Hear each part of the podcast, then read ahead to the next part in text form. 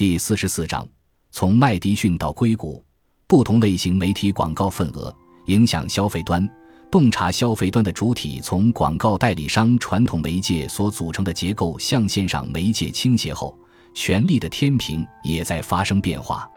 二零一八年十一月二日，《华尔街日报》在一篇文章中指出，数字颠覆把麦迪逊大街弄得一团糟，麦迪逊大道和硅谷之间的战斗正在酝酿。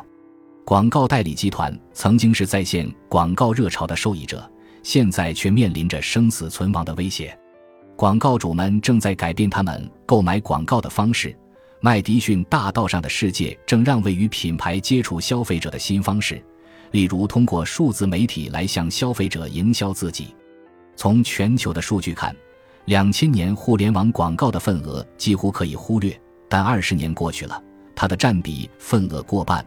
互联网公司的在线属性，让他们成了麦迪逊大街门口的野蛮人。广告主们也在缩减传统广告支出。本世纪第二个十年里，连合利华和宝洁都多次宣布减少广告支出。二零一六年，可口可乐也曾宣布减少十亿美元代理费，并称将这部分预算投入全球品牌建设和与消费者面对面的媒介上。这些快消巨头曾经是传统广告市场里的最大金主。但他们越来越倾向于将预算投向新的媒介渠道。二零一五年，宝洁时任首席财务官 John Moeller 曾对媒体表示：“我们正在把更多的广告投入转到数字化媒体、搜索、社交、视频和移动上，因为消费者在这方面花的时间越来越多。” John Moeller 认为，总的来说，数字媒体的 ROI 高于电视或者印刷媒体。与之对应的是线上广告份额的增加。两千年十月，谷歌的 AdWords 服务使广告业大规模进入竞价时代。这种在搜索结果中展示的广告，按照效果来付费。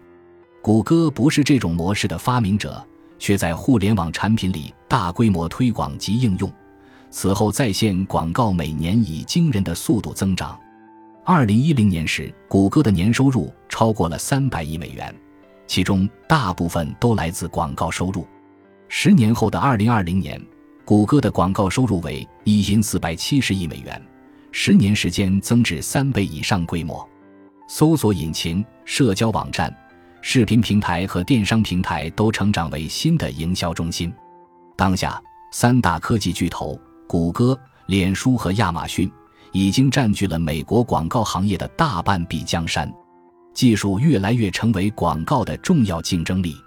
互联网广告服务中小商家时，关键点不再是创意、策略和人工服务，而是以数据为支撑，以流量规模化交易为典型特点。从这里开始，沟通生产和消费的角色逐渐从人的创意和服务向机器、算法与创意服务并举过渡。这种现象并非美国独有。二零零八年。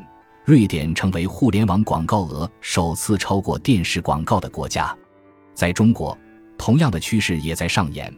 二零一一年，中国网络广告规模首次超过报纸广告。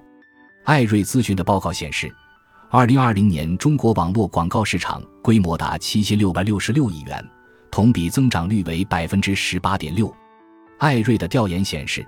超过六成的广告主在最新一年的营销新技术投入占总预算占比在百分之十几以上，同时，超过七成的广告主在营销新技术的预算投入较疫情前有明显增长，并且有两成左右的广告主增长幅度在百分之三十以上。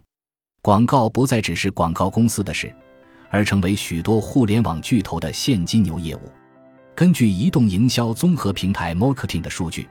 二零二一年上半年，国内互联网公司广告营收排名第一的阿里巴巴收入体量达到了一千四百四十六亿元。除未上市的字节跳动之外，阿里巴巴、腾讯、百度、京东和拼多多占据了前五的位置。